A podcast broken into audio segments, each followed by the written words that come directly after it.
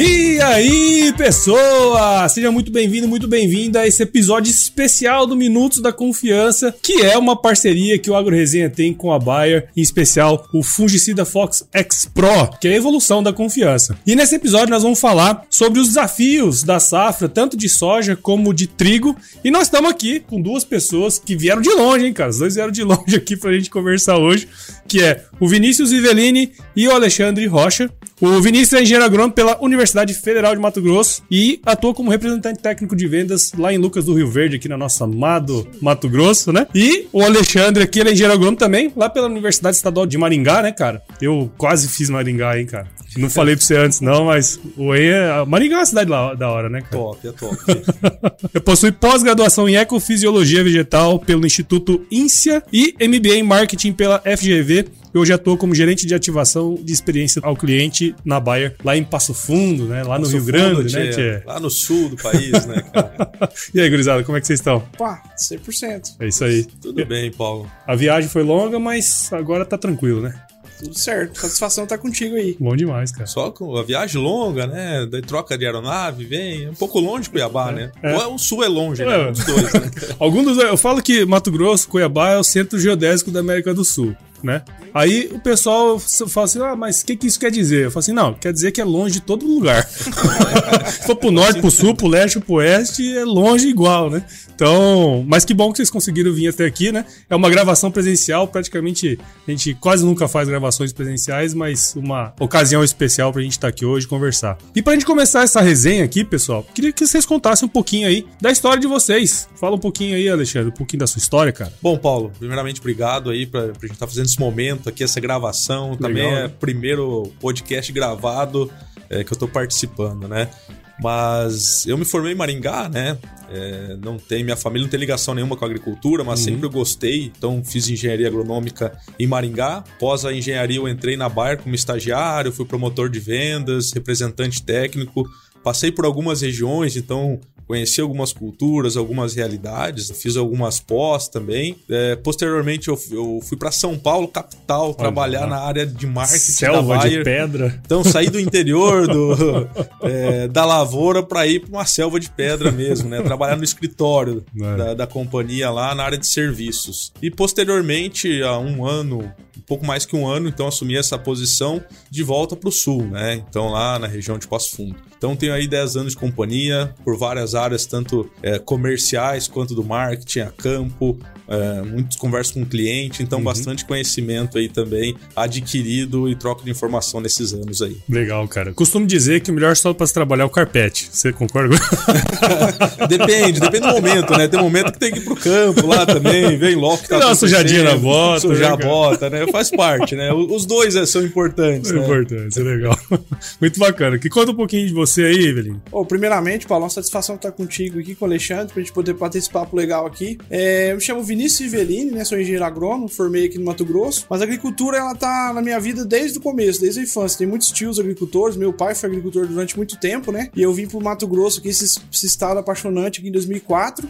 E comecei minha faculdade na Universidade Federal do Mato Grosso. E durante a faculdade eu sempre fui muito apaixonado nessa parte de fitopatologia, né? Saber o que que tá acontecendo, essa interação entre doença e planta, né? Eu formei, faz 11 anos que eu formei, né? Meu primeiro trabalho é, oficial foi na Bayer, fiquei 3 anos na Bayer como representante em Rondônia, né? Agora vai fazer 3 anos que eu retornei pra Bayer. Desde 11 anos de formado até agora, tem 7 anos, mais 7 anos que eu tô na companhia, né? E é uma satisfação trocar essa ideia contigo aqui nessa tarde, bem legal. Legal, cara. É interessante, né? Você vê, quando você tem uma carreira grande numa empresa como é a Bayer, assim, né? É, é interessante ver essas experiências que a gente vai adquirindo nas diferentes áreas que a gente vai atuando, né, cara? Assim, produtores diferentes que a gente conhece, né? Gente diferente do meio que a gente conhece. Tudo isso agrega demais para pro, pro crescimento profissional nosso, né, cara? E pro entendimento Sem também, dúvida, né, Paulo? Eu acho que quando a gente tá no campo também, eu tive a oportunidade de passar em algumas áreas na companhia, começa a entender o porquê de algumas coisas que Exato. acontecem, né? Então, hoje tem todo um time que olha pro cliente, que busca informação do cliente para levar a melhor experiência pro cliente, Sim, né? sem dúvida. Porque hoje a empresa não é só vender, não, é- não é isso, Não, né? nem tem como, Nem né, tem cara? como. Então, é, como você leva a experiência pro cliente, está próximo dele, leva solução realmente pro Sim. cliente, né?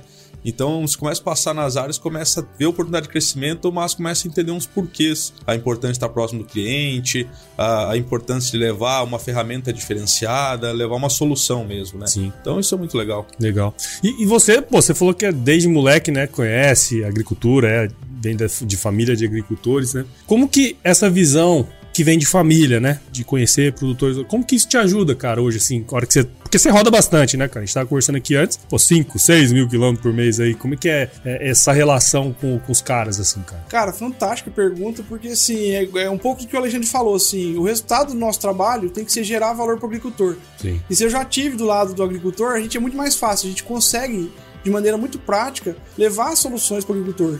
Hoje a gente tem uma máxima, hoje lá, no- lá em Lucas, onde a gente fica, a gente tem uma máxima. Cara, se o que a gente estiver fazendo não vai levar de maneira prática uma solução para o agricultor, vamos rever o que a gente está fazendo, sabe? Sim. E nesse contexto, pelo já vim de família de agricultores, é muito fácil, muito legal, sabe? Pra mim, o ápice da minha carreira é eu estar junto com o agricultor lá na ponta, enxergando o que que a planta tá falando pra gente, pra gente trazer isso, reverter isso em produtividade. Sem dúvida. Isso faz essa potência que o nosso estado é hoje e a potência que o agronegócio é no Brasil e no mundo. Este episódio especial do Agro Resenha Podcast faz parte da série Minutos da Confiança, que é um oferecimento da Bayer. E não há como falar em confiança sem pensar no fungicida Fox X Pro, que é a própria evolução da confiança. Então não perca os episódios aqui no Agro Resenha Podcast.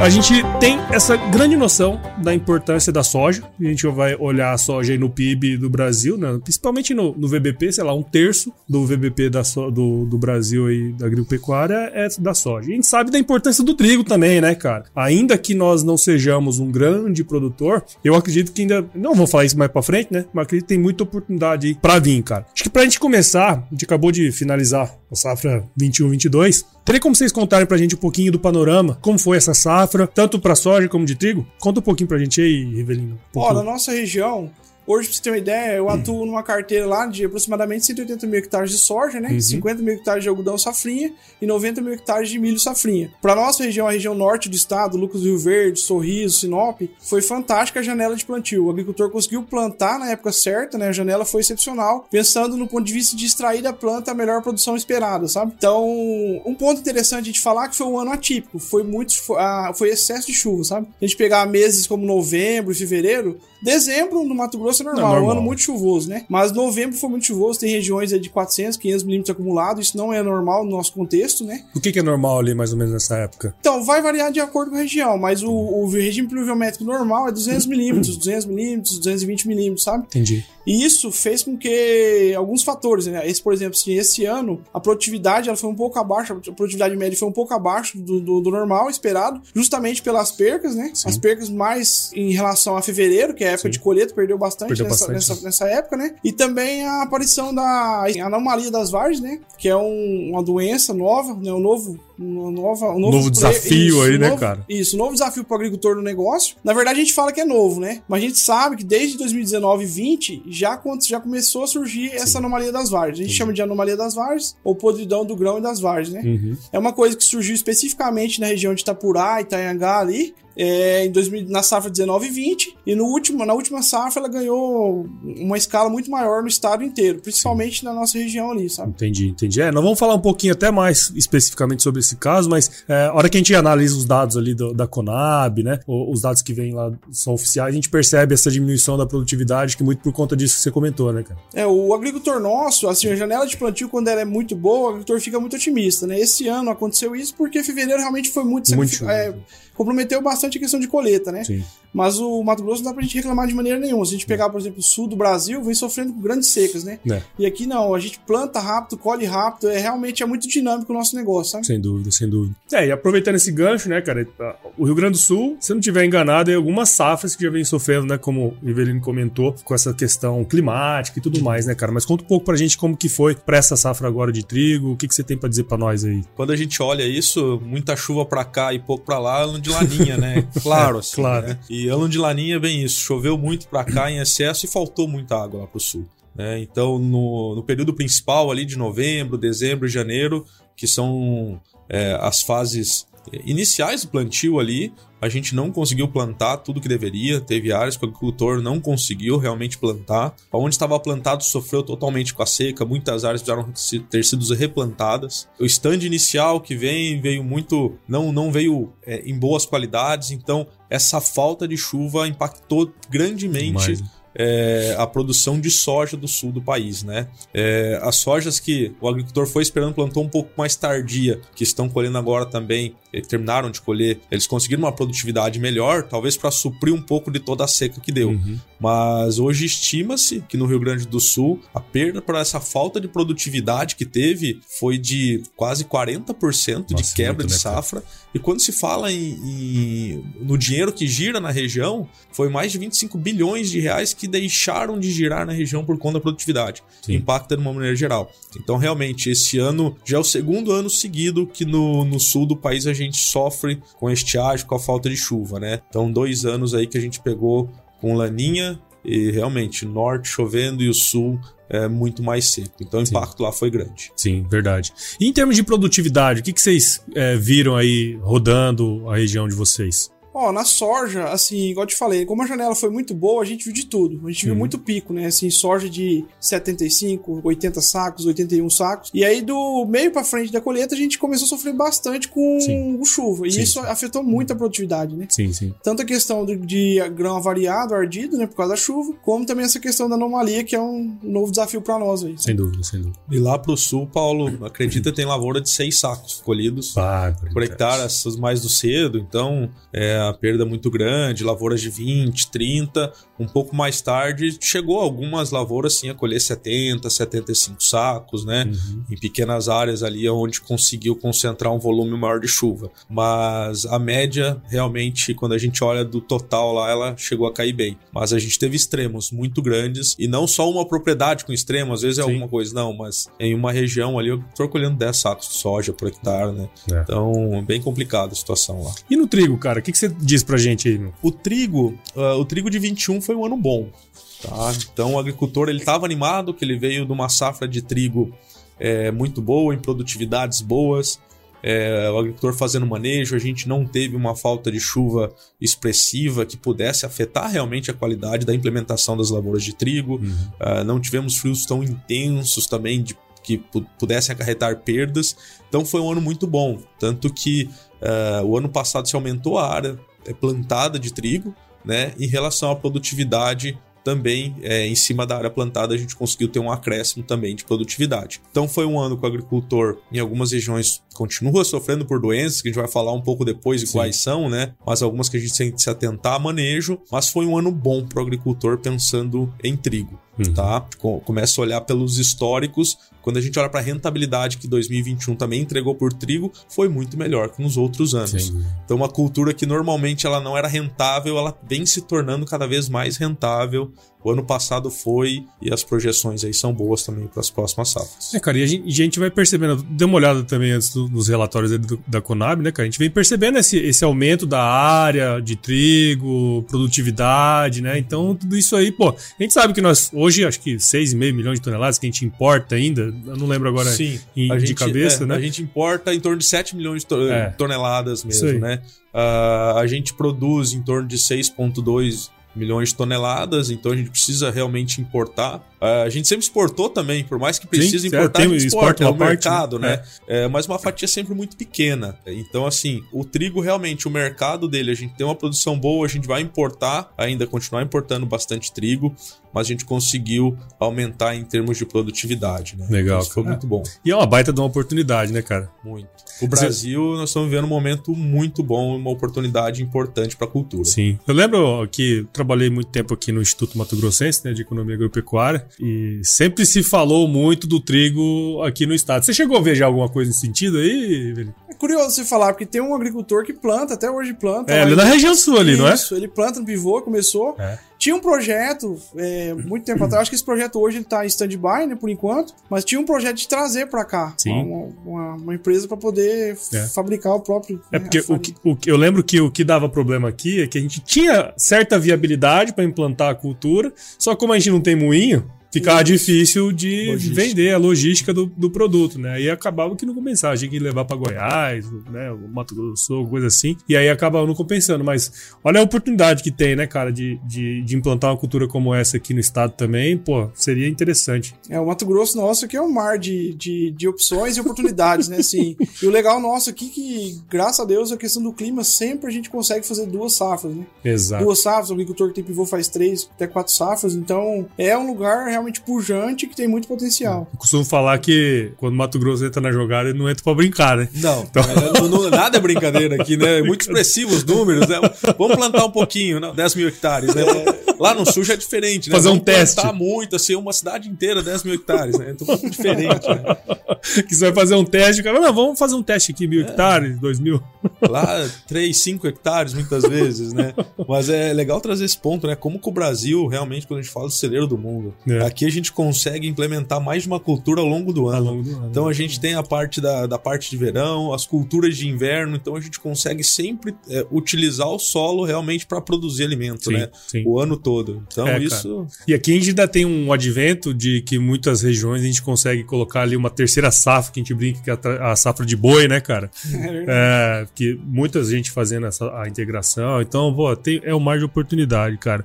E, e falando em oportunidade, queria trocar uma ideia com vocês com o momento que a gente tá vivendo hoje, não só da- da- do contexto mundial aí, vamos dizer assim, de guerra e tudo mais, a questão econômica também. É, essa guerra entre a Rússia e a Ucrânia tem mexido bastante nos mercados de commodities, né? A gente sabe que um evento como esse ele é ruim por si só, né? Uma guerra, ninguém gosta de, de guerra. E tem um outro aspecto também que traz essa questão relacionada aos custos. Porque a gente sabe que grande parte dos fertilizantes, né, eles são importados daquela região ali, né? E só que também gera algumas oportunidades. A gente sabe que a Ucrânia é um dos maiores exportadores de trigo do mundo, né? Por conta de todo esse, esse problema, gera algumas oportunidades, como até você comentou ali antes, né? Mas, cara, na visão de vocês aí, quais são os pontos de atenção que o produtor deve ter, deve ficar atento, para que o negócio dele prospere? A gente sabe que nós estamos vivendo uma, uma onda interessante, né? Já algum, algumas safras que vem, vem tendo bons resultados, só que tem algumas coisas que ligam o alerta, né? Custo de produção e tudo mais. Queria saber um pouco da visão de vocês, né? Um pouco lá do sul, aqui de Mato Grosso. O que, que vocês acham na visão de vocês que, que os produtores têm que ficar atentos para a prosperidade do negócio dele mesmo? O que, que vocês veem? É, eu acho que agora, nesse momento, especificamente, tá falando da guerra, né? Mas eu acho assim, na minha visão, um, um ano e meio pra trás, se a gente for voltar, o agricultor teve que mudar muito sua visão estratégica. Principalmente em questão de fornecimento de defensivos. Foi um ano bem É crítico. verdade. Foi um ano muito crítico, nem todas as empresas conseguiram honrar tudo que tinha feito por questão de princípio ativo, né? Sim. Então, assim, o que, que eu posso dizer? Que de um ano e meio pra cá, dois anos pra cá, pós-pandemia pra cá, o agricultor tem que ter uma visão muito mais estratégica, muito mais administrativa do negócio dele, sabe? Entendi. Até mesmo janela de plantio, vamos supor, tá plantando, vai sair muito fora da janela, cara, vê bem o que, que você vai plantar. Às vezes vale a pena você trocar a cultura, sabe? É questão de fornecimento, fazer negócio com parceiros, realmente você tem aquela confiança que vai te entregar o que você comprou. É igual você falou, querendo ou não, um quarto do nosso, nosso defensivo da parte fertilizante, ele vem da Rússia, né? Principalmente as fontes de potássio. Então, assim, o produtor hoje vai ter que se organizar muito, assim, na ponta da caneta. É lógico, graças a Deus a cultura tá rentabilizando, tá dando retorno. Igual o Alexandre comentou, cara, hoje se a gente for olhar hoje versus três anos atrás, tá dando muito mais lucro por hectare, né? Assim, realmente sobra um, um valor bacana pro agricultor. Mas eu vejo essa questão estratégica mesmo do agricultor pensar a médio, longo- a médio prazo mais, sabe, Paulo? Sei. Assim, do cara realmente programar o que ele vai precisar por hectare usar, realmente fazer negócio olho a olho com a empresa que ele confia, né? Nesse quesito, eu acho que dá pra puxar sardinha. A Bayer é uma empresa que realmente ela preza por bons negócios, para gerar valor pro agricultor, sabe? E é isso, eu acho que esse próximo ano ainda, com esse agravante da guerra, querendo ou não, vai influenciar na, na parte de fornecimento. Então a gente fica bem atento. Sim. E por outro lado, tem a oportunidade. Como você mesmo falou que a Ucrânia é um grande exportador de milho, então isso é oportunidade pra gente. Acho que o Brasil hoje é foco principal de muitos, muitos, muitos países, né? A China, Sim. por exemplo, que precisa de alimento. E o legal é que a gente tá aqui, a gente sabe produzir e a gente faz isso com muito amor e vontade de fazer acontecer, sabe? Sim. Eu, eu acho interessante isso que você comentou, né, cara? Que assim, a gente vive, de fato, uma agricultura que vem tendo rentabilidades, boas rentabilidades nos últimos anos, né? E aí muita gente pode pensar assim, pô, os caras estão nadando e tal, né? Só que todo mundo conta os copos que eu bebo, mas ninguém vê o sumo que eu levo, né, cara? Porque a gente pega aí algumas safras pra trás, é, até mais tempo para trás, pô, rentabilidades baixas, muitas vezes negativas, né? E isso mostra muito o ciclo do negócio, né? Então, acho que essa questão do planejamento que você falou é um negócio interessante, porque tudo é cíclico, cara, né? Na agricultura ali, no dia a dia é cíclico, o mercado é cíclico, né? Então tem que ter essa atenção mesmo, cara. E na sua visão aí, o que, que você vê, Alexandre? Eu concordo plenamente nesses pontos, sabe? E cada vez mais o agricultor ele precisa entender, né? Em algumas regiões, outras já estão mais avançado nisso, mas precisa entender que a propriedade dele é uma empresa. E uma empresa ela precisa ser bem planejada, ela uhum. precisa ter estratégias de como avançar, é, estratégias de pensar na, numa cultura que vai implementar e se, se não conseguir dentro da janela por conta de clima, qual que é o outro que vai substituir. É, olhar ferramentas como um seguro agrícola. Tem regiões que não Verdade. utilizam seguro agrícola e olha só que a gente passa pelo clima, algo que a gente não consegue controlar. Então, quais as ferramentas que esse agricultor pode ter? Então, as ferramentas, cada vez mais o agricultor ele precisa olhar para elas e de novo, a gente também consegue levar esse produtor como ferramentas também na companhia, mas ele olhar em volta o que, que ele precisa, qual que é a uhum. necessidade uhum. dele e, e, fazer toda uma gestão correta. E quando a gente fala dos insumos, é, tanto a parte fertilizante, a gente vê oportunidades, é, algumas que a gente pode aproveitar agora do que está acontecendo, né? Lógico, a gente não quer uma guerra, não é isso é. o intuito de maneira nenhuma. O que, que impacta, né? É, Para a cadeia do trigo, por exemplo, 25% do que a Ucrânia e a Rússia, é, do, do, da exportação global, 25% vem da Ucrânia e da Rússia. Uhum. Né? Então é bem expressivo, 25% vindo daquela região. Então, é, já mostrou que a Ucrânia vai diminuir a área de plantio em 35% deles esse ano de trigo. E eles vão reduzir em 52% a exportação desse ano. Então, ou seja, o mercado global que vinha de Ucrânia e Rússia de trigo vai diminuir. Outro fator lá, daquela região, é a logística. São hum. como que a logística, como que o grão sai de lá também para atender outras regiões. A gente está vendo a dificuldade de é, embarcação, de logística, para que realmente se consiga levar essas commodities, o trigo, de lá levar para outras regiões. Mas não é só a, a, o fator da Ucrânia e Rússia que vai impactar no trigo hoje. 8% da área vai ser a redução que a Argentina vai ter para plantar trigo esse ano. É verdade, cara. E já notícias recentes agora que vai reduzir em 8% a área de trigo da Argentina. Os Estados Unidos, eu estava vendo uma notícia antes de ontem até que as lavouras implementadas de trigo nos Estados Unidos, uma boa parte estão de péssimas a ruins na, na cultura do trigo. Ou seja, começa a se entender que para o mercado global as exportações podem ter uma dificuldade. O Brasil, de novo, vai ser onde todo mundo vai colocar o olho, porque a gente tem a capacidade de produção de trigo, né? a gente tem clima para isso, o agricultor vem investindo com novas tecnologias, a gente está realmente se destacando, então é uma oportunidade. E quando a gente olha nos patamares que chegou a cultura de trigo de preço, quando a gente fala em rentabilidade, não é à toa que 2021, 2022 vai seguir a mesma linha de ótimas rentabilidades Sim. de sobras, né? Bem maiores que os outros anos. Saco de trigo hoje é 95 a 105 e já estou ouvindo a 110, 115 uma saca de trigo, né? Então, é, está mais caro se produzir, sim, mas as commodities também estão num preço elevado. Daí, quando olha a rentabilidade, elas estão muito boas, né? Então, quando a gente olha para o cenário global, realmente, grandes oportunidades para o Brasil pensando no cereais de inverno para esse ano. Legal, cara. E aí, essa, essa visão que você trouxe, né, junto com o que você falou, né, cara, mostra de fato que em momentos como esse, é que o produtor tem que se estruturar, né, cara? Assim, fazer as bases para poder surfar numa onda boa nos próximos anos, né, cara? É uma coisa bacana que o Alexandre lembrou de pontuar aqui, essa questão da visão estratégica do agricultor. Por exemplo, a gente conseguir dar visão pro mundo do que o agricultor faz aqui é muito importante. Uhum. E nesse quesito, as ferramentas digitais, os novos modelos de negócio, pegar, por exemplo, o nosso projeto Pro Carbono, isso vai fazer a gente conseguir mostrar pro mundo o que a gente faz aqui. Sim. Porque, na bem na verdade, a gente tem uma, umas leis, tem, temos leis rigorosas que faz com que a gente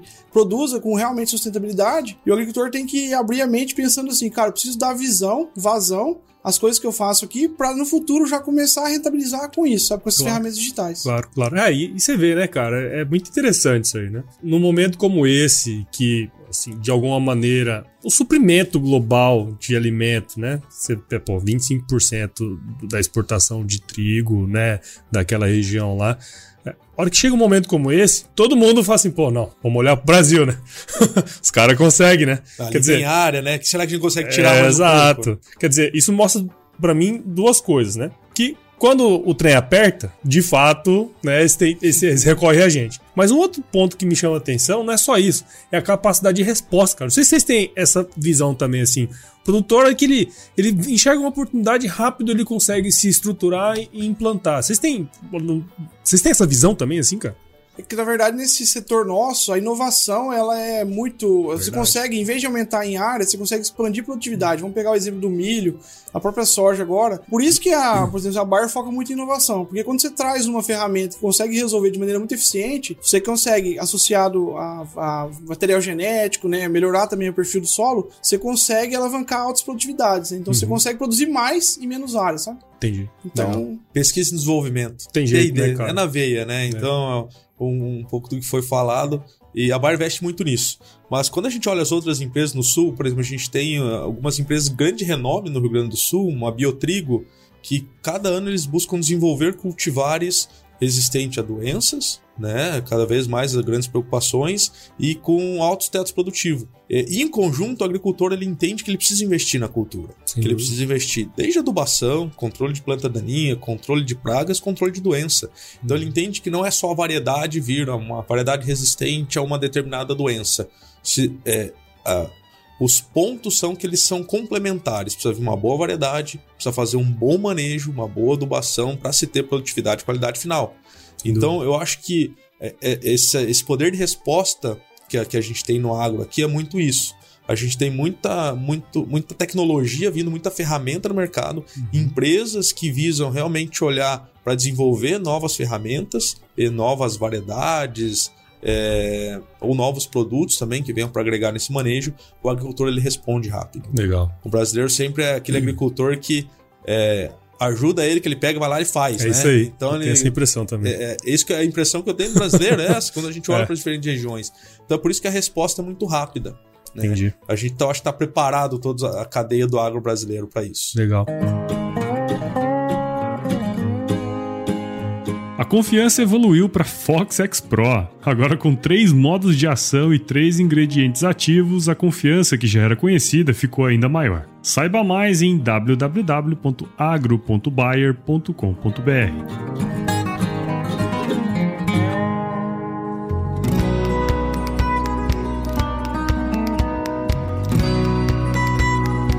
Mas pensando assim em aspectos agora um pouco mais técnicos, né, cara? Tanto para a cultura da soja como para a cultura do trigo. O que, que, na visão de vocês, é imprescindível para que os produtores né, que as nossas lavouras, de alguma maneira, elas é, consigam entregar o, o, máximo do potencial. Porque a gente sabe que ali naquela semente existe um potencial, né? E que ao longo do, da safra aquele potencial vai perdendo por diversos motivos. Mas o que, que na visão de vocês aí, tanto para uma cultura como para outra, e a gente, se a gente puder também fazer um, um bem bolado aí das duas, né? Porque a gente sabe que é, muita coisa aí é parecido, né? Mas o é, que, que vocês dão de dica aí para nós, cara? Eu acho que você bateu nossa carteira aqui, porque independente se o cara planta 20 mil hectares ou planta 500 hectares, o capricho é imprescindível, sabe? É isso aí.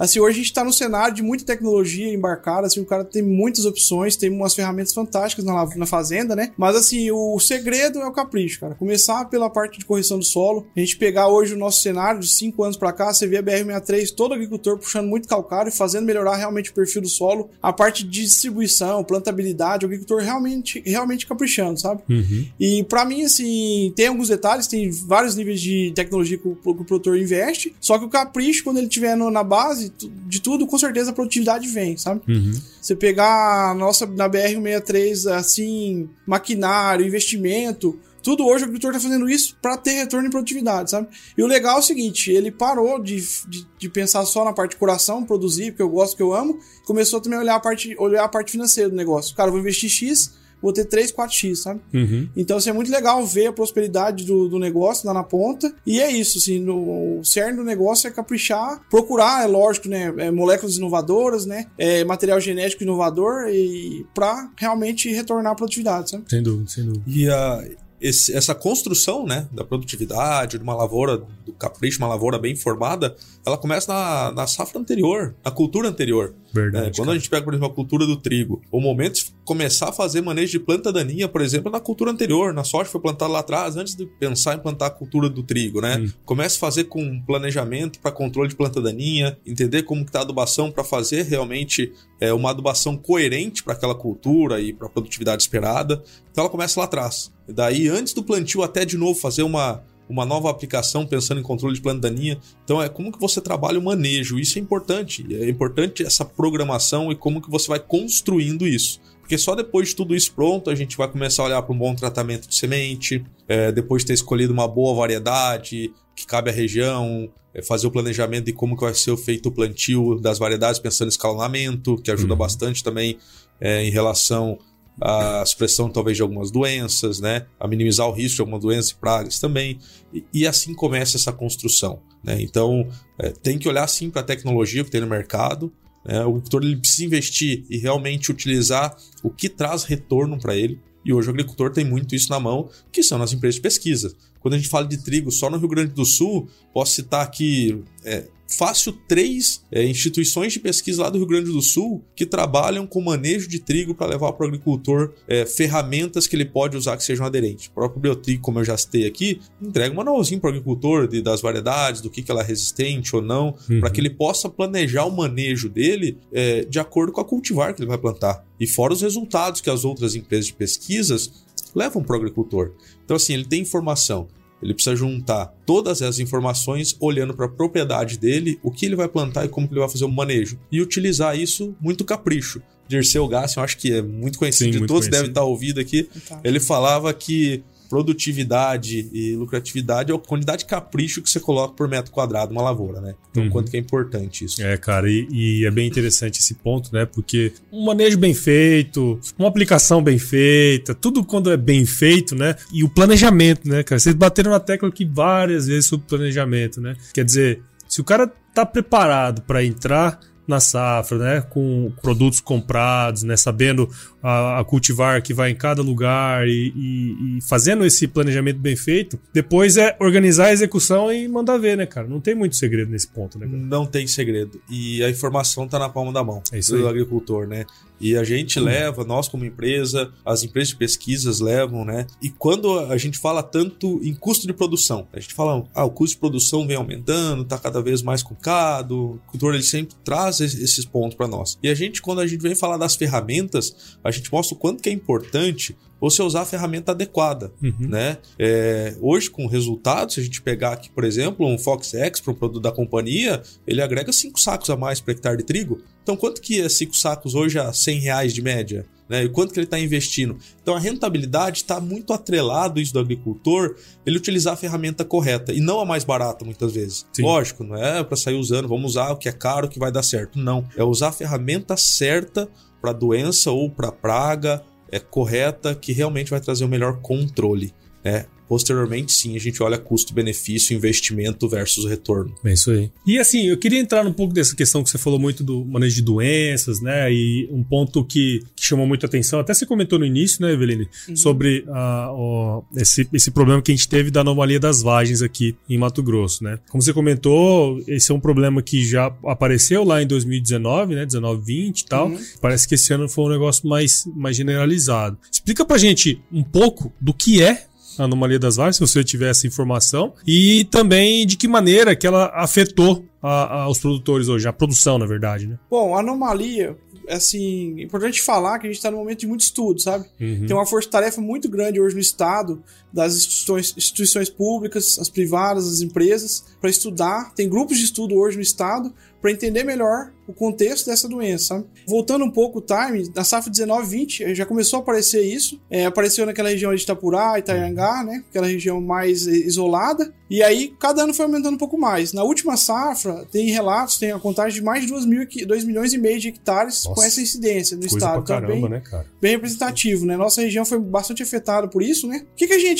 Vou falar algumas coisas que a gente conhece, que a gente pode falar afirmar dessa, dessa, dessa síndrome, né? Por exemplo, ela aparece na soja na fase final, na fase final de enchimento de grão, R5.5, R6, naquela fase de quase de maturação fisiológica da soja, né? Nesse momento, o que, que você faz? Você abre ali a vargem, vai ter um, dois ou até mesmo três grãos enegrecidos, podres, né? E aí, estudando, né, estudando esse sintoma, é importante falar o seguinte também, né, que isso a gente não vê nada na folha. Essa última safra, por exemplo, foi uma safra muito boa, foi fantástica a eficiência dos produtos na parte foliar. A gente via a planta muito sadia, né? E na fase final, lá, uns 10 dias antes de dessecar, começava a aparecer em alguns materiais mais, sensíveis, mais sensíveis a anomalia que a gente chama, né? Que é essa podridão dos grãos dentro da vagem, ou até mesmo da vagem inteira. Uhum. E aí, investigando, um monte de gente investigando, o que, que a gente viu? É um complexo de vários fungos de vários gêneros. Predominantemente Phomopsis, Fusarium, Aicoletótrium e algumas bactérias. O grande X da questão é a gente entender realmente quem está causando. Porque você pega, por exemplo, um coletótron, um fusário, esses fungos são normal. Depois que você tiver uma porta de entrada, seja ela feita por um patógeno ou uma praga, é normal isso, esse, esse fungo começar a proliferar e acometer a planta, né? Uhum. Então, assim, a gente está numa fase muito grande de estudo, que a gente pode falar também para o nosso agricultor, que a gente está trabalhando muito forte em cima disso. Isso tem a ver com o compromisso da Bar, que é gerar valor, trazer novas ferramentas de negócio, ferramenta que realmente gera valor para o agricultor. E algumas, como é que eu posso dizer, alguns pré-análises nossos. Por exemplo, se a gente já conseguiu perceber que o ambiente favorável para patógeno, é meio básico isso, mas o ambiente favorável para patógeno é, agrava muito a situação. Pega, por exemplo, nosso novembro, dezembro muito chuvoso, pode ter com certeza facilitado é. isso, né? Percebemos na prática, né, uma maior intensidade de acordo acordo com o material. Eu acho que é muito precoce a gente agora, nesse momento, apontar, apontar esse material ou aquele material, mas querendo ou não, o agricultor já percebeu lá no campo que tem material que foi mais sensível a essa anomalia. A gente percebeu também que portfólio de fungicida mais robusto, moléculas mais novas, com melhor performance, os produtos premium que a gente fala, a gente percebeu uma entrega superior, uma menor incidência nessas áreas. Também não dá para falar ainda que isso vai resolver, porque a gente consegue falar da doença hoje que são vários fatores. É, em alguns momentos a gente pensou também que a parte de balanço nutricional na planta, porque onde é que tem uma planta melhor nutrida, a gente viu menos incidência. Uhum. Mas por enquanto o que a gente pode falar para o nosso agricultor é que a gente está indo correndo atrás. É uma empresa muito séria que a gente nunca vai trazer uma solução sem entender qual é a causa, né?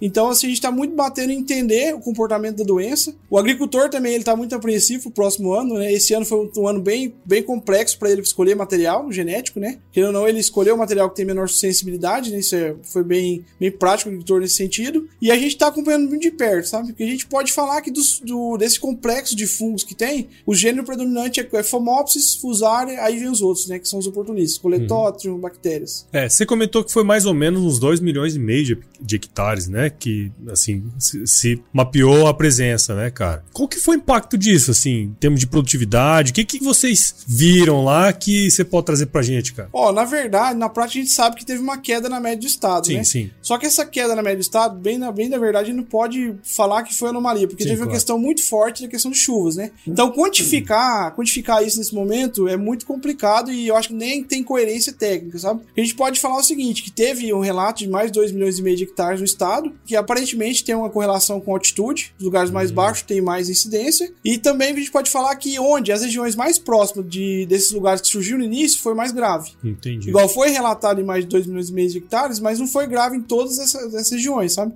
Entendi. A região do eixo BR-63 foi mais complexo isso, sabe? Entendi, cara. É, é um negócio assim, novo, tudo que é novo a gente tem, tem que ficar ligado, né? Tava vendo ali algumas reportagens, né, sobre. Então tá tendo, de fato, uma força-tarefa aí, né, de várias instituições juntas, né, para poder entender melhor esse negócio. Porque eu fico, eu fico lembrando igual quando surgiu a ferrugem asiática lá, alguns anos atrás, né, cara? Toda aquela loucura, ninguém tava entendendo como é, como é que funcionava e, e assim, a pesquisa tem um papel fundamental, igual você falou, né, cara? E, e lá do sul vieram vários vários pesquisadores para cá, né? É. Que eu acompanho, a gente conversou, que assim que deu esse problema, é, vieram para cá para dar um giro aqui, para entender, para também tentar auxiliar, para identificar o que estava acontecendo. Então, várias instituições também buscaram essa ajuda, claro, né? Claro, o pessoal claro. do Sul estava em peso aqui também, para entender, porque hoje tá aqui, né?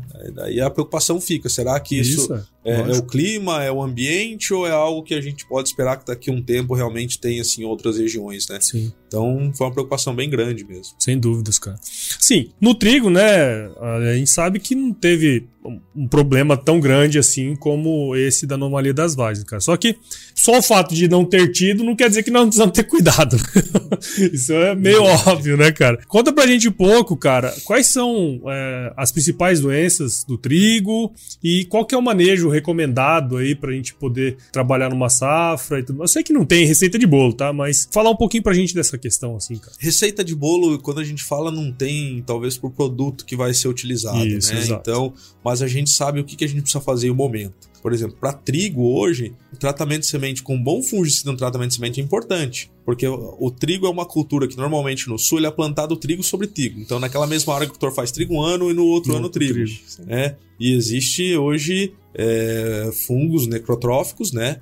Que realmente eles ficam na palhada no momento que vai implementar a cultura, eles estão na palhada Ah lá. ali, né? Esperando. Então, assim, sementes com qualidade também, né? É, livre de patógenos. Então, isso é muito importante. Começa no plantio, um bom tratamento de semente para eliminar talvez o que, que venha na semente também, o que a gente tem de doenças ali na, naquela palhada, né? Então já ajuda. É, o oídio é uma doença que em ano seco ela aparece muito mais por conta do clima mesmo ser mais seco, favorece aí o surgimento do oídio, né? Então, o tratamento de semente auxilia nesse início aí para a planta é, ter um pouco menos de pressão. Então, a gente começa o tratamento de semente, né? Depois do tratamento de semente, qual que é o momento ideal para se fazer as próximas aplicações pensando em proteção? Porque se tem uma palhada ali que já tem é, doenças na palhada, Uhum. para surgir mancha no início da cultura do trigo é muito grande. Então, assim, o agricultor ele tem que acompanhar o estágio fenológico da cultura, acompanhar com as aplicações, fazer aplicações sempre preventivas. Então, assim, quando a gente fala quais são as principais doenças, no início lá, né, a gente pode ter é, podridão de raiz, podridão também, mal do pé, que é uma doença que eles chamam bastante também, o próprio oídio. Depois as doenças foliares que a gente olha, que é ferrugem, mancha, mancha vem tirando muito é, o sono aí do agricultor e também vem surgindo bastante. É, e depois as doenças também de é, na espiga, né? que é uma doença que quando a gente olha para ela, ela causa uma perda grande de qualidade de produção também. Que é muito importante tá para trigo, né, que é cara? muito importante para trigo, a qualidade, que a gente vai falar da segurança alimentar, né? Uhum. Que é a giberela, né? Hoje a giberela, é, em áreas com alta incidência de giberela, a quantidade de micotoxina, que a gente chama, micotoxina principalmente DOM, é, da cultura, ela pode ser muito alta e alguns países é, não recebem se tiver, se não passar em testes realmente aí de micotoxina, se tiver uma concentração elevada. Então o agricultor ele precisa fazer o manejo da cultura do trigo de acordo com essas doenças, com as evoluções, e sempre preventivo. E um ponto que a gente vem falando que é para o trigo, serve para a soja também, que a gente sempre deve fazer preventivo no momento correto. Tem muitos dados que mostram que com 10 dias de atraso numa aplicação, a quantidade de perda que se tem é muito elevada, Uhum. né? Do bacheiro e perda de, de folhas. Que vai encher o grão lá são folhas sadias. Então a maioria das doenças está com as folhas. Quando você pega o trigo, a folha bandeira dele é a principal. Principal para encher aqueles grãos. Mas a folha menos 2, menos 3 ali, se elas estiverem sadias, ela vai dar mais peso de grão e, consequentemente, maior produtividade. O momento que o agricultor precisa se atentar depois da proteção das folhas é o momento da proteção realmente para evitar a entrada de giberela. Como? Pensando na doença como a giberela, que talvez eh, seja uma das mais importantes para a cultura do trigo. Uma é escalonar o plantio, realmente para que a cultura do trigo ela não esteja toda ela florescendo ao mesmo tempo, né? Então com variedades de ciclos diferentes, fazer esse escalonamento, fazer as aplicações preventivas nos momentos corretos. Então o trigo ele fica florescendo por um período até um pouco mais elevado. E se entra a chuva, a gente sabe quanto que é difícil depois entrar na lavoura fazer aplicação, então Sim. sempre fazer preventivo. Então é importante ter esses cuidados no manejo para que se diminua a incidência de giberela dentro das lavouras, né? Então, é um ponto que a gente vem trazendo e talvez uma das grandes preocupações aí que o agricultor precisa ter. Porque se é um ano que a gente está vendo que vai faltar trigo no mercado eh, global para outros países para Exatamente. exportação, se a gente não tiver um trigo de qualidade para poder exportar, de nada adianta a gente produzir muito mais. Uhum. Senão também até o uso interno a gente começa a restringir onde a gente começa a utilizar esse trigo. Então o manejo de doença no trigo ele é importante com a melhor ferramenta, sim, a gente tem que buscar, e o, o time correto para fazer é, essa proteção. né? Então acho que por esses pontos, são as principais doenças que a gente tem no trigo e os pontos de atenção que a gente tem que ter. Legal, cara. É, acho que é, você falou assim, o timing é o capricho, né? Timing é o o cara tá sempre rodando a lavoura, vendo o o momento ideal de aplicar, né, cara? E, e tendo essa, essa visão, né? Como você falou, a gente tem o. sabe onde, qual que é o momento que pega e o que fazer, né, dentro daquele período. Então tem que ficar de olho, né, cara? Olho e aberto, ferramenta, né? Paulo, as ferramentas, assim, ó, a gente tem muita ferramenta no mercado. né? o agricultor tem ferramentas que ele usa há 10 anos para Uhum. fazer é, o manejo de doença. E, e o agricultor tem que olhar ele, às vezes não é a gente falando, as instituições de pesquisas estão falando, Claro, né? claro. A ferramenta adequada para aquela determinada doença. É, olhar se, aquele, se aquela ferramenta que vai ser utilizada para aplicação, se aquele produto, é, ele engloba um complexo de doenças maiores e não só um específico. Ele está me protegendo de outras coisas, ele tem registro para aquilo que eu estou aplicando, ele tem eficácia já nesse ano, porque não tem, a gente tem tudo dados para isso, né? As Uhum. pesquisas trazem isso. Né? Então, quanto que é importante fazer uma aplicação de um produto robusto, que pega o amplo aspecto de doenças, né, dentro da cultura, que a gente falou aqui de quatro, cinco já Sim. doenças, Uhum. então, e o momento correto de fazer essa aplicação. Legal, cara. É, eu acho que boa parte do, do, do que o Alexandre falou também né, tem, tem relação com a soja, mas acho que essa, essa divisão, né, assim, o que, que mais tem em termos de doença para soja, conta um pouco pra gente também. Acho que o Alexandre falou uma coisa que serve para todas as culturas, né? Assim, é, hoje na agricultura, principalmente doença, quando você vê a doença, você já tá perdendo com ela. Então, você hoje não tem muito espaço para você ter que reentrar na lavoura.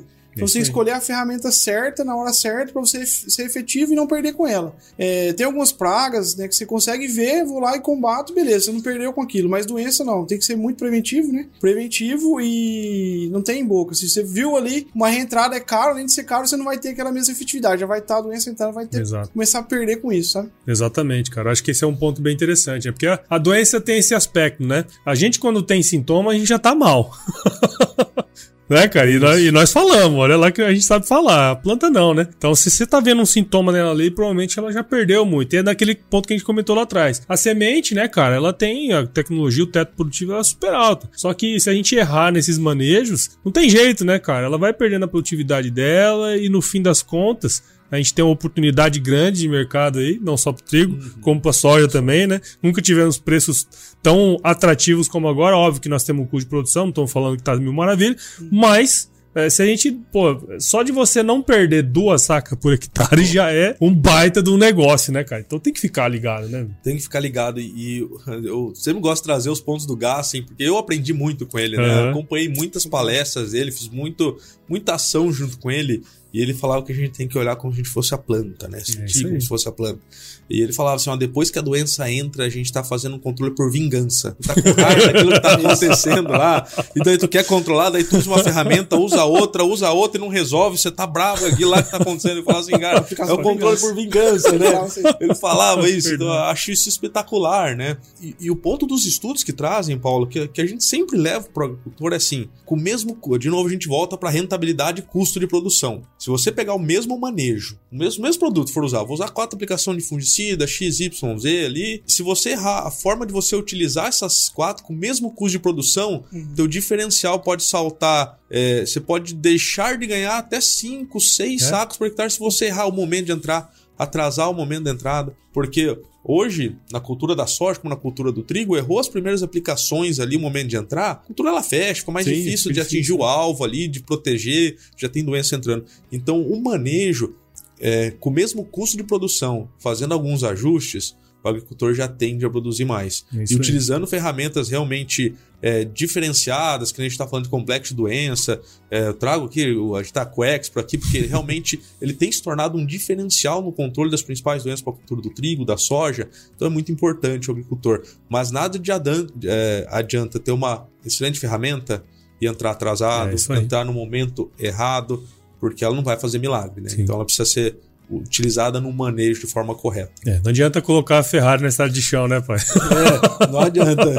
O bacana é que nossos agricultores eles estão parando de falar assim, ah, 15 dias, 20 dias, 18 dias. Ele está começando a olhar mais a planta, entrar mais na, na lavoura e ver o que a planta está falando. Às vezes tem situações, o cara vai ter que antecipar, ou às vezes o cara vai alongar. É. Então, realmente é você usar a ferramenta, né? Que é onde geralmente as inovações entrega mais, gerou valor para o agricultor aquilo lá.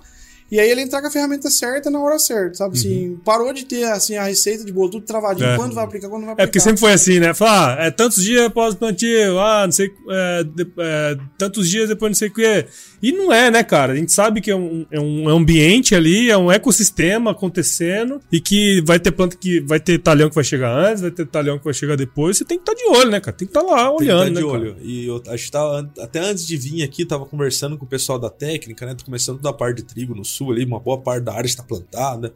A gente tava trocando umas ideias, conversando bastante, né? E daí vem o ponto de o momento que tu vai fazer uma aplicação que precisa. Por exemplo, não, a gente tava falando do trigo aqui, Giberela, né? Ah, você fez uma aplicação hoje lá que já tá florescida uma parte da espiga do trigo. A aplicação, se você fez ela hoje, ela protegeu aquilo ali. Se amanhã é, florescer mais uma parte, ela não tá não tá. protegida. Então, assim, como você faz o momento correto da aplicação, o momento de entrar? Como que você faz tudo isso para realmente utilizar da melhor forma cara. possível, né? As ferramentas, né? É, justamente, porque até porque ninguém tá, né, jogando dinheiro pra cima, né? Pô, tem que... Pra passar lá só. O diesel tá- não tá tão É, baixo. também não tá baixo, diesel, né, A cara? aplicação não é barata. É então, aí. como que a gente entra? E até a cultura da soja. A cada três dias tem um trifólio novo ali. Aí, então, cara. assim, quanto que tá desprotegido? Parou de falar assim há 15 ou 20 dias. Não, é entendeu a dinâmica da planta. Não, nessa Exato. cultivar eu vou precisar entrar assim, nessa, nessa cultivar eu vou precisar fazer de outra forma. né? Exatamente, cara, exatamente. Igual eu, meu dia a dia é muito próximo do agricultor, né? E hoje, pra, assim, numa, numa recomendação nossa, o que sai caro é o que não resolve, sabe? Assim, o agricultor, ele tá muito cansado, às vezes, de falar em preço, assim, ele quer saber o que, que essa ferramenta vai trazer pra ele, sabe? É isso aí. E o cara. bacana é que ele tá cada vez mais olhando pra isso, sabe? Porque é o que realmente importa, que é produzir mais. Sim, é isso aí, cara. Isso é verdade, né? O que é, mais- o que é caro é o que não resolve. E Tá assim, ó, e certo. tem informação, porque assim, muitas vezes a gente leva informação para o agricultor, vem aquele viés, ah, vocês são da empresa. É, tem Não, sempre essa. tem, tem. E, e, assim, o que a gente traz assim, ó, a pesquisa saiu daqui, a pesquisa saiu de tantos lugares é, que o agricultor ele pode buscar essa informação lá, né? Sim. Do que realmente resolve. Porque hoje, se pegar a similaridade dos produtos que, que a gente tem no mercado, você pega hoje uma lista, tem 15 que são parecidos, mas as entregas são diferentes. Né? A concentração do ingrediente ativo de um produto ou de outro é diferente. Então, o agricultor ele tem informação de instituições também que são neutras para justamente buscar isso e, e pegar e falar assim: não, essa é a melhor ferramenta, eu vou utilizar essa ferramenta e não muitas vezes ir pelo custo litro ou custo aplicação por hectare. Porque a gente viu muito isso, e não é de hoje, e vai continuar sendo ao longo dos anos, que só o custo da aplicação não quer dizer nada. Legal. Daqui a pouco vai. Qual que é o retorno que eu tô tendo em cima Sim, disso, Sim, né? sem dúvida, sem dúvida. E o bacana é que é a gente é bem próximo do agricultor e lá na frente ele cobra. Então assim, a, gente, Claro. a gente sabe que a gente tá junto no negócio. Sim. Porque o, o segredo do sucesso é o cara produzir mais e a gente tá próximo dele no dia a dia. É. Tinha tem uma frase, cara, do Zig Ziglar, que ele fala o seguinte: você pode chegar em qualquer lugar se o seu cliente chegar onde ele quer, Uhum. né? Então é mais ou menos isso, né, cara? Não, dá- não adianta. Assim, eu vejo muita gente que às vezes faz uma recomendação, quer vender por vender, né? E no fim das contas, cara, a conta chega pra ele, Não porque ele pode até tirar o pedido desse ano, mas ano que vem não tira, né? Então, Não tem mais espaço pra esse é, não esse tem mais profissional. espaço pra esse tipo de E, e é profissional. por isso que estão despontando algumas coisas na hora que tu olha no mercado, né? É, então, cara, assim, aí. vamos pegar a Bart, uma, é, foi a primeira empresa no agro que veio com um programa de relacionamento, Sim, né? No, num programa, o Subai, um programa de relacionamento com o agricultor. Então a gente quer ter esse relacionamento com o agricultor, não é para um ano. é isso aí. né? E o profissional, que nem o Vinícius tá falando, profissional, a gente não quer estar esse ano lá, a gente quer ajudar o agricultor a fortalecer o negócio dele, que a gente falou no começo aqui, né? Não é mais só uma lavoura, pegar lá, colocar o trator e plantar. Virou hoje uma empresa, Sim, né? é isso e tem que ter planejamento e a longo prazo é o ganha-ganha dos dois lados. É, isso aí, cara. A confiança evoluiu para Fox X Pro. Agora com três modos de ação e três ingredientes ativos, a confiança que já era conhecida ficou ainda maior. Saiba mais em www.agro.bayer.com.br.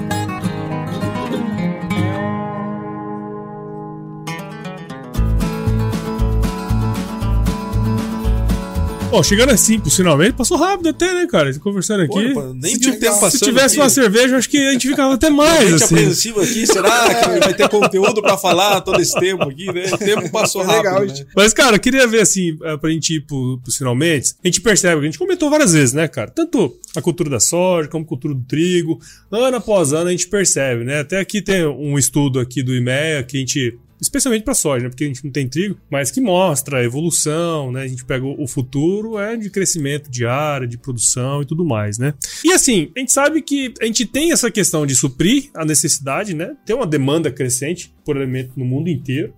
O Brasil é um país, acho que bem, vamos dizer assim, abençoado, né, cara? Porque a gente consegue fornecer o alimento para a turma aqui de casa e ainda consegue exportar bastante o excedente que a gente produz, né? Mas na visão de vocês, assim, quais principais pontos que o produtor deve se atentar, né, para continuar produzindo com qualidade, né, para a gente fazer um fechamento aqui e entender um pouco disso aí, a visão que vocês têm do campo também. Eu acho que um pouco do que a gente falou até agora, né? Eu acho que o agricultor está bem, a gente está prestes daqui a pouco começar a próxima safra. O agricultor está muito ansioso, está se planejando bastante, né? Assim, eu acho que o que o que mudou muito de dois anos para cá é essa parte de planejamento, olhar tudo que ele vai fazer talhão por talhão, sabe? Hoje ele não, não fez mais aquele, aquela recomendação para toda a área dele. Ele, ele tá começando a entender cada parte da fazenda dele para realmente extrair o melhor de produtividade, sabe? Legal. Então, se eu pudesse destacar essa parte aí, de, é bonito de ver o agricultor profissionalizar a, profissionalização do setor, sabe? Uhum. O agricultor muito, muito preocupado em maquinário, realmente investir e investir com coisas que tem retorno, sabe? Porque aqui tem um pouco que eu te falei com essa parte de inovação, sabe? O agricultor ele não tá preocupado com quantas aplicações que ele vai fazer, por exemplo, tá preocupado com quais as aplicações e vai, se vai trazer o retorno que ele precisa. Uhum. Que é controlar controlar a doença, não perder pra doença, ou controlar a praga, não perder pra praga, sabe? Sim. Preocupado em distribuir bem o adubo, uma coisa assim, o produtor afinou muito, apurou bem essa parte de, de, de manejo dele, sabe? O produtor hoje tá enxergando mesmo, como o Alexandre falou, a empresa como uma, Bom, chegando a, a assim... lavoura, fazendo como uma empresa, e o legal é que ele tem muito amor por aquilo que ele faz, sabe? Uhum. Então, quando você faz uma coisa que te rentabiliza com muito amor, o segredo do negócio é sucesso. Isso aí. Se tiver capricho, é, não tem outro, outro resultado no seu sucesso. Isso aí. Então, acho que os pontos principais de atenção do agricultor é essa parte de planejamento estratégico, sabe? Legal. Realmente fazer negócio com empresas que ele conhece, seja qual for ela, uma empresa que realmente vai honrar o que ele fez. Vai ser um ano de suprimento bem complexo, diria que vai até um pouco mais complicado que o ano passado, mas assim, o agricultor tá bem, bem organizado para isso, sabe? Tá bem estruturado Legal. e já tá vendo. E o último ano ele já viu que como que é a parte estratégica que ele deve fazer para poder produzir bem. E, e, a tecnologia tem ajudado bastante nisso, né, cara? Assim, eu vejo. Fui na AgriShow também agora recentemente, né? A gente começa a perceber uh, o tanto de, de aparatos tecnológicos que hoje possibilita o cara fazer isso que você tá falando, né? Olhar talhão a talhão, né? Semente por semente, muitas vezes, né, cara? Então isso é um negócio bem legal. E não sei se vocês têm visto também alguma coisa relacionada à sucessão familiar. Pessoal tem, tem tido bastante isso, assim, nas regiões que vocês trabalham? Bastante, na nossa região tem bastante, né? Assim, os agricultores que eu, que eu trabalho lá são tudo assim, hoje tá fazendo sucessão, mas tudo quarta, quinta geração Uhum. do Mato Grosso, né? E assim, o legal é que a brincadeira, ela ficou muito interessante, porque tá rentabilizando. O agricultor sempre foi apaixonado por máquinas Sim. e, e material genético, semente, né? Só que agora, como tá rentabilizando muito mais, ele profissionalizou muito o negócio. Então é Entendi. bacana de ver, sabe? Bacana Legal. de ver. E a turma, a grande maioria dos agricultores fazendo sucessão forte, né? E o bacana, realmente pé na roça, sabe? Os filhos dentro do negócio, sabe? Seja Ah, às vezes uma filha, a filha às vezes fazer, cuidando do manejo, cuidando do manejo também, ou às vezes na parte administrativa, o filho ou filha. Mas a gente vê muito isso, sabe? O agricultor muito preocupado em manter agricultura no DNA da família, sabe? Sim. Eu, eu sempre falo isso, né, cara? Porque assim, às vezes a tecnologia, ela chega, talvez não vai ser os velhão que vai usar, né? É. Quando a gente compara com outros países, eu percebo que a gurizada aqui no Brasil é mais atuante do que em outros países, sabe? E eu acho que a tecnologia tem um, um fator interessante nesse processo aí, né? Bastante, assim. E quando a gente fala na, na sucessão familiar, o ponto importante de, de muitos agricultores que ainda estão entendendo é que assim, a sucessão não é a partir da manhã meu filho toca. Não. Né? Tem que Isso um processo. É, né, é um cara? processo que vai anos. Mas se ele não estiver preparado para o momento que ele precisar assumir, ele não souber o que ele precisa fazer, então vai ser muito complicado. E hoje o agricultor lá no sul, a gente tem feito várias ações para levar para o agricultor um pouco do que é a sucessão, como que ela deve ser feita de uma maneira correta, Uhum. para o agricultor entender. Tem algumas regiões que estão bem mais avançadas que outras que estão avançando, mas é tudo um aprendizado, né? E, e os mais novos, eles estão vindo com mais tecnologia hoje, porque a tecnologia ela vem para ajudar. Uhum. E, é, só que assim, a gente tem que saber usar para ela poder auxiliar. Sem dúvida. Ela não veio para complicar, né? Então a gente traz até o Field View, uma ferramenta que a gente tem dentro da companhia, que é muito usado aí hoje, que faz mapeamento, que ajuda a mapear o plantio, que ajuda a mapear a colheita, pulverização. Ah, mas o que, que isso pode ajudar? Imagina num plantio, o aplicativo mostra que falhou uma parte do plantio e você não tá lá junto com o operador, você tá vendo, você não vai saber se aquilo que você, aquela falha que teve, será que foi no momento do plantio, foi uma... Ali você consegue na, na hora ali parar, voltar e fazer o plantio, coisa que às vezes você precisaria esperar germinar Uhum. para entender quando você, pô, falhou, e agora o que vai fazer? Não tem. Não tem Então mais. você começa a tomar ação imediata. Você não precisa esperar o que vai acontecer nessa safra para tomar na outra. Não, você pode tomar nessa. Então a tecnologia vem para ajudar para isso. Legal. E você ter todos os teus talhões mapeados, sabendo o que está acontecendo, a evolução de cada um, o quanto isso é importante, que vai Porra, ajudar demais. nesse manejo. Demais. Então, assim, e trazendo um ponto, Paulo, que, que, você trouxe a respeito do que o agricultor tem que se atentar esse ano, pensar no trigo, tá? Quando pensa no mercado de trigo está muito bom, quando a gente olha em termos das commodities, a rentabilidade está boa, então mais do que nunca é o capricho, é o manejo correto, é utilizar as melhores ferramentas para fazer o manejo. O agricultor lá do sul já está plantando trigo. No Paraná, ali já 26% da área está plantada, então está estabelecendo a cultura. Não está faltando chuva agora, então a perspectiva é que se mantiver dessa forma, vai ser uma safra que o clima vai ajudar para o trigo, tá? Se o clima está ajudando, já fez um bom plantio, uma boa adubação, o trigo vai começar a germinar, é o manejo. O manejo correto, no momento correto, com as melhores ferramentas, para realmente o agricultor lá no momento da colheita, ele rentabilizar a lavoura dele. E, e a gente fala tanto de ferramentas, as ferramentas estão aí para o agricultor que, ah, mas eu não tenho área para expandir para ter mais produção. Vamos expandir a produtividade do teu hectare. Claro. Com o manejo correto. Subir o teto, né, vou subir o teto. E o Brasil, cada ano que passa, ele vê o agricultor brasileiro remoção o resto do mundo que dá para fazer isso e a gente vem fazendo, né? Aí. Então, e no trigo não vai ser diferente. Cuidar com os manejos, na, parte inicial, na parte de pragas, principalmente na parte de doenças. Né? E a gente tem as ferramentas aí no campo correto para o agricultor utilizar e para ter essas altas produtividades com qualidade de semente ali no final. Legal, rapaziada. Pô, eu gostei pra caramba desse bate-papo aqui. Acho que a gente poderia ficar mais horas aqui, né? Só trazer uma caixinha de cerveja aqui, a gente troca uma ideia. Fazer o happy hour Fazer aqui, um né? happy que hour, fazer né? o agro-resenha happy hour, pô. Ó a ideia aí. É né, verdade, Paulo? Daqui a cara, pouco a não gente é- tá não é ruim implementando não, hein, isso na cara. sexta-feira, fim do dia ali. Verdade. Essa ideia não é ruim, O gurizada. legal é você ver o intercâmbio, né? Você vê que o sul do Brasil é a É, mesma ó. coisa, é o capricho, escolher o que usar na hora certa É pra isso ser aí. efetivo. É isso aí. Muito bom, pessoal. Então, assim, eu queria agradecer demais, cara, a participação de vocês aqui no AgroResenha, nesse episódio especial aqui, né, no Minutos da Confiança. É legal que você veio lá do norte de Mato Grosso, você veio lá do sul do Brasil, né, cara? A gente conseguiu se encontrar aqui, gostei demais de estar pessoalmente com vocês. É, espero que quem escutou esse episódio, ou quem viu esse episódio aqui, né, porque nós estamos agora gravando também presencialmente, é, tenha entendido um pouco mais sobre as culturas da soja, né, do trigo, as potencialidades, os cuidados que precisam ter, o capricho, né, que a gente comentou aqui várias vezes, cara. Então eu queria agradecer demais a, a- a presença de vocês e parabéns pelo trabalho de vocês aí, Guzar. Bom, a gente que agradece, eu agradeço também a oportunidade de conhecer o Alexandre aqui pessoalmente, a gente conhece por, por É, live, né? por live, né, mesmo cara? Empresa, conversa só online, Mas né? bacana é isso aí, a gente poder trocar essas informações aí e ver que o DNA do negócio é caprichar mesmo. E o, e o legal é ver o agri- agricultor esse ano muito motivado, né? Vai ser um ano muito bom, uma expectativa muito grande para a próxima safra e vamos pra, pra cima. Vamos pra cima. Próximo do agricultor e fazer ele produzir. Isso aí. E Paulo, obrigado aí, obrigado por, esse momento de conversa. Eu acho que a, a gente vem tra- trazer informação realmente de, de algo que a gente está na região, acompanhando no dia a dia, junto com o agricultor lá, né? Mas é, é legal conversar sobre isso, trocar informação e que o pessoal que está nos ouvindo aí, nos vendo também, é, que leve um pouco disso, né? E que compartilhem a, a sua volta ali com o agricultor, tá- com o agricultor, com um profissional do agro aí, é, dessa importância realmente do capricho, do cuidado, de buscar informação realmente de qualidade, de qualidade, que tem tudo para ser uma safra muito boa esse ano aí para todos. E foi um momento muito bom, conversa muito boa aqui, legal tá pra... vim lá do sul lá várias horas de avião aí, um pouco atrapalhado com o fuso, saber o horário que era uma coisa ou outra, computador no horário, celular em outro, mas a gente vai se ajeitando aí. É, mas tirei você de um frio lá enrascado lá, hein, meu. Trouxe você pro calorzinho. Calorzinho Não, gostoso. Não, tá, tá, tá super de boa aqui, né? Um calor aqui, na mas sala. tranquilo. Tá Aqui tranquilo, sala hoje tá fresquinho. Saí de 3 graus lá do sul, né? Pra vir aqui, tava acho que uns 30, 40. 30 e pouco, 40, não sei o que tá batendo aqui, né? Mas tá tudo bem. Você sabe que na cidade mais quente o ar-condicionado é o mais gelado, você tá ligado? E lá E no cerveja sul, lá, né? Cerveja também. Eu quis, eu quis falar ar-condicionado, né? Mas já que você falou. Ah, é. Mas, e lá no sul é o seguinte, né? O ar no quente daí. A gente É no verdade. quente lá, que eu acho que nem tem ar-condicionado quente e frio. É tudo frio aqui lá, a gente Tudo tem frio, ar-condicionado quente e frio. Você sabe que no- o, o- o Cuiabá é o lugar onde você mais passa frio. Ninguém se prepara. Ninguém se prepara pro frio, cara. Então Não, todo é- mundo passa frio. É qualquer 23 graus, todo mundo com Todo frio, mundo né? com frio, Lá cara. tá. Lá com 23 graus, o pessoal tá indo pra piscina.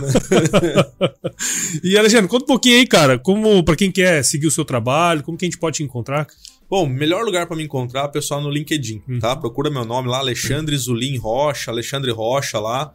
É, tiver alguma dúvida, pode me mandar uma mensagem também lá no. LinkedIn pra gente conversar, quer saber um pouquinho mais de trigo, algum tipo de informação das instituições, também do trabalho, me procurem lá, a gente pode, a gente tá bem aberto aí pra trocar essa informação com todos. Show de bola. E você, cara, como é que a gente pode encontrar o trabalho do Rivelino, que é quase Rivelino? Você é canhoto e joga bola ou não? Não, não se eu tivesse, essa- tivesse essa. Meu negócio é lavoura mesmo.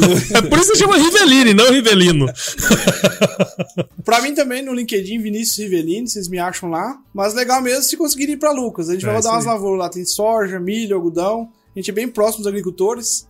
E quando você é próximo é legal, cara. Você consegue ver a evolução lá no campo e quem quiser faça o convite lá na região. É bem bacana mesmo a gente ver a competência dos caras lá na ponta. Legal, cara, muito Isso é bom. legal. E o Paulo, eu vou trazer um ponto, porque assim, a, a gente fala muito de informação de relevância também, né? A Bayer tem um site que é o AgroBuyer, Isso. né? Então, o pessoal quiser entrar lá para ter informação realmente de doenças, é, de conteúdos, e é para aproveitar. A gente faz realmente para o agricultor ali, para trazer informação relevante, né? Então, aproveite também o AgroBuyer, né? .com.br, ele podem entrar lá. E tem muita informação legal, vocês vão gostar bastante e a gente tá sempre atualizando lá para cada vez levar mais esse tipo de informação, né? Então, essa parte Bem técnica, lembrado. com certeza daqui a um tempo a gente vai ter algo sobre o problema das vagens, a gente teve de cigarrinha, teve uma matéria lá falando de cigarrinha no milho, doença em trigo, então a gente sempre vai ter conteúdo importante que o agricultor pode aproveitar e pode utilizar bastante. Sem dúvida, cara. Muito bom. Obrigado de novo. Vou deixar todos os links aí, vou estar tudo na descrição aqui do episódio, então o pessoal vai poder entrar lá no agrobaia.com.br e encontrar vocês também aí, trocar uma ideia, né? Quem quiser ir lá pra Lux, quem quiser ir lá pra Passo Fundo, né, tia? No fundo, tinha lá passar um frio lá, pessoal, ó, comer um pinhão lá, É tomar verdade, um vinho lá um da, da serra. É isso aí, cara. E pra você que acompanhou a gente até agora, considere compartilhar esse episódio. Afinal, o podcast ele cresce na medida em que você participa junto com a gente aqui nesse processo, né? A gente tem todo esse processo de gravação, vir aqui e trocar ideia, né? Então, compartilhe com alguém que você acha que vai curtir esse episódio, né? O Agro Resenha Tá disponível em todos os agregadores de podcast, lá nas nossas redes sociais também, tem as redes sociais da Bayer também. Então, é, siga a gente, compartilhe esse episódio com quem você achar que vai ser interessante. E é isso, pessoal. Eu deixo aqui um, um recado final que vocês podem falar aí para todo mundo que vocês encontrarem. É um recado de muita é, seriedade, né? Eu digo o seguinte: se chover, não precisa molhar a horta, não, tá? Então fica tranquilo aí. Boa. Economizar água também, né? Economizar. Precisa, né? Sustentabilidade. Muito bom. veia. Falou, rapaziada. Valeu, um abraço, gente. pessoal. Show de bola. Show.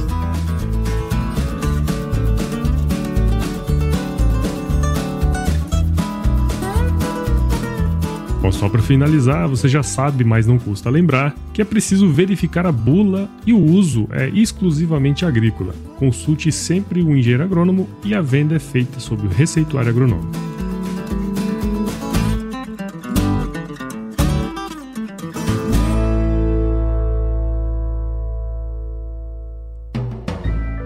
Mais um produto com a edição Senhor A.